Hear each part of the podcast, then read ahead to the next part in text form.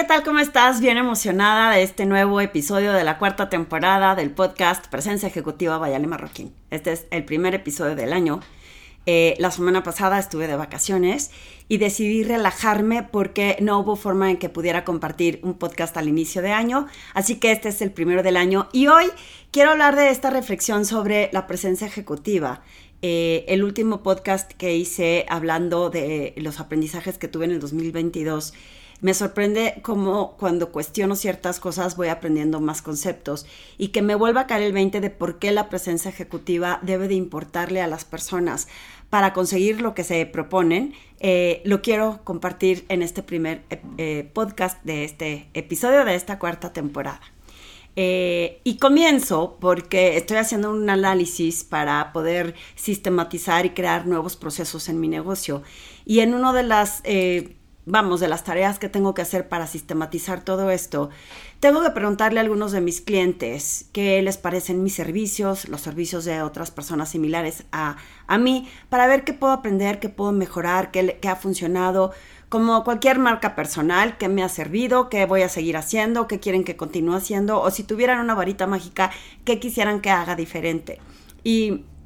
me emocionó muchísimo en una de las conversaciones que tuve con algún par de estos clientes que de una forma u otra comentaron lo mismo. Tiene que ver con el tema de la presencia ejecutiva y cómo con conciencia y con intención lo estamos haciendo porque sí tiene un impacto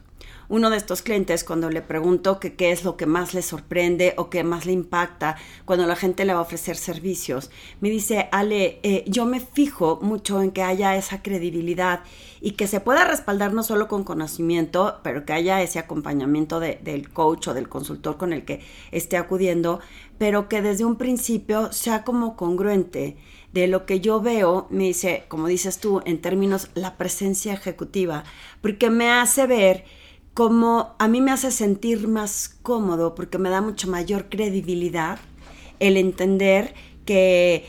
que tú estás diciendo y haciendo lo que pregonas y no solamente eh, en apariencia, sino en tu comunicación y en cómo te, eh, cómo te preparas y en cómo pones todas las herramientas para que eh, podamos aprender, ¿no? Que no sea nada más un dogma de fe, sino que haya una teoría que lo respalde esos conceptos a mí me llamaron mucho la atención, pero yo he trabajado con otras personas que a lo mejor saben mucho, a lo mejor eh, tienen sabiduría en lo que hacen, pero no lo logran proyectar. Y entonces, eh, obviamente me sentí como pavo real, pero te voy a explicar por qué. Porque yo soy una enamorada del concepto de que todos tendríamos que procurar con intención tener una presencia ejecutiva y que no es el don de solamente algunos. Y eh, cuando inicio mi, mi, mi camino en, este, eh, en esta consultoría, en que empezaba como imagen y protocolo de negocios y que le fui dando transformaciones a personal branding y a presencia ejecutiva al final, todo lo que proyecta el liderazgo, eh, muchos de los cuestionamientos de algunas personas eran, la imagen no lo es todo. La imagen no es, eh, no es tan importante. ¿Y qué importa la imagen si lo que sé es lo que importa? Inclusive el año pasado que arranqué el año dando unos cursos eh, para un programa de maestría, me cuestionaron muchas de estas personas jóvenes. El, eso no tiene nada que ver, lo que importa es lo que sé. Y yo me acuerdo, porque me dio déjà vu, que yo también peleaba eso cuando tenía esa edad, cuando yo empecé a trabajar en el medio financiero. Me acuerdo que me decían que había ciertos clientes que eh, a lo mejor si yo cambiaba un poco, no sé, desde la forma de vestir, para que cuando fuera a atenderlos, eh, eso es lo que les iba a dar como un trato más armónico. No me lo dijeron esas palabras y por eso me peleé con el concepto, porque no era un tema de imagen física nada más, sino era un tema de querer cambiar algo que no era parte de mi mensaje y de mi esencia y eso honro y respeto que siempre lo, lo cuidé. Sin embargo, si yo a toro pasado digo, yo me jactaba en en mis eh, logros eh, académicos, en lo que había conseguido de puestos, pues a, proyectando este conocimiento que tenía de las cosas, pero que en ocasiones no era lo único, que era la llave o la clave para tener éxito en lo que emprendías. Y sí tuve estos retos con el cliente este que viene en mi libro de historia, de este cliente es eh, el señor Tony Ruano, que en paz descanse, y que le decía a, en aquel entonces mi jefe, que hoy es mi amigo, oye, esta muchachita, la de los ojos azules, ¿podemos confiar en ella? Y yo me sentí muy agredida, sin tener la curiosidad de tratar de investigar a qué se refería. Cuando veo fotos de aquella época, puedo ver cómo mi lenguaje no verbal era como muy inseguro. Cuando tomaban las fotos tenía los puños así como cerrados, mi postura era como un poco débil. Y, y, estoy segurísima porque me acuerdo de ciertas situaciones en las que yo dudaba muchísimo de que lo que estaba haciendo, cómo lo estaba haciendo. Siento que viví mucho tiempo en autopiloto y en automático y aunque hice muchas cosas muy bien, hubo situaciones en las que yo no me daba cuenta cómo estaba proyectando y por eso eso hacía que la gente dudara de mí. Luego pongo esta imagen cuando doy estas eh, charlas de marca personal de cómo me veía en aquel entonces, porque tengo una foto, ¿no? Con esta imagen, este lenguaje no verbal y hasta en la forma en cómo vestía, porque no es que la ropa estuviera mal, pero no cuidaba esos detalles de cómo verte contenido, porque eso también empodera. Y pongo imágenes de muchos años después y es impresionante cómo me veo como con mucho más fuerza, más autoridad, con un lenguaje más seguro, eh, creyendo más en mí. Y eso es lo que es la presencia ejecutiva. El hecho de que yo intencionalmente proyecte ese mensaje de credibilidad, de responsabilidad, de autoridad, de poder influir en otros, de que puedan confiar en mí y que lo hago intencionalmente todos los días. O sea, es algo que, que no es eh, al azar, que no es magia, sino que ocupo mi atención y mi conciencia en ver que este mensaje se mande. Cuando este cliente me lo hizo ver y me dijo, eso a mí me da mucha confianza y me gusta porque eso, no solo lo que hiciste, porque pues también es importante lo que sabes y cómo lo llevas a la práctica, pero que me hace ese match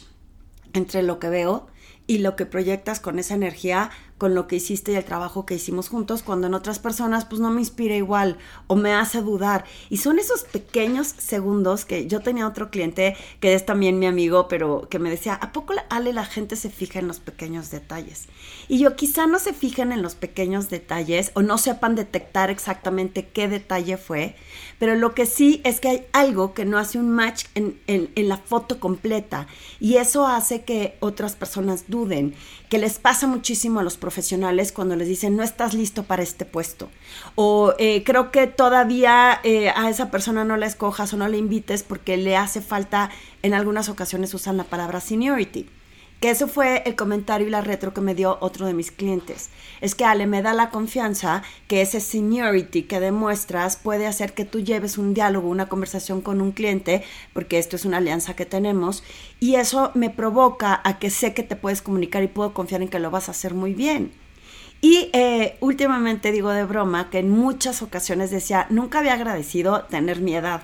Eh, y lo he repetido creo que en un par de podcasts, de que antes lo decía de qué padre ya ser mayor de edad cuando siempre queríamos patear la cantidad de años que cumplimos. Y resulta que hoy lo agradezco y no es cierto, no es la edad que cumplo o no son los años que tengo, sino es estas herramientas que me han ayudado a confiar no solo en mí, sino en poder proyectarlo a través de esta presencia ejecutiva con las herramientas que siempre cuento, como desde mi postura, de, poder estar en el presente para que mi mente no esté alucinando. Eh, si, si ahorita te voy a armar, ¿no? Ese camino de rompecabezas en el que eh, claro que dudaba de mí y como dudaba de mí, no lo proyectaba en mi lenguaje no verbal y ese cliente así lo percibía. Y no es que no supiera, pero yo misma dudaba de mí. Cuando más adelante me dediqué más a las ventas, eh, en ocasiones que no cerraba las cuentas, es que yo dudaba de que no pareciera que le estaba imponiendo algo y que no me quería ver como muy forzada y aunque era muy tenaz y muy dedicada, me cuestionaba muchas cosas. Y en ese cuestionamiento obviamente lo proyectaba y había esa línea delgada de ese pequeño detalle, como decía Eduardo, mi cliente, es a poco se fijan si está chueca la corbata. Es que no es que digan trae la corbata chueca. O no es que digan trae los puños cerrados, es que hay algo que no me transmite esa credibilidad.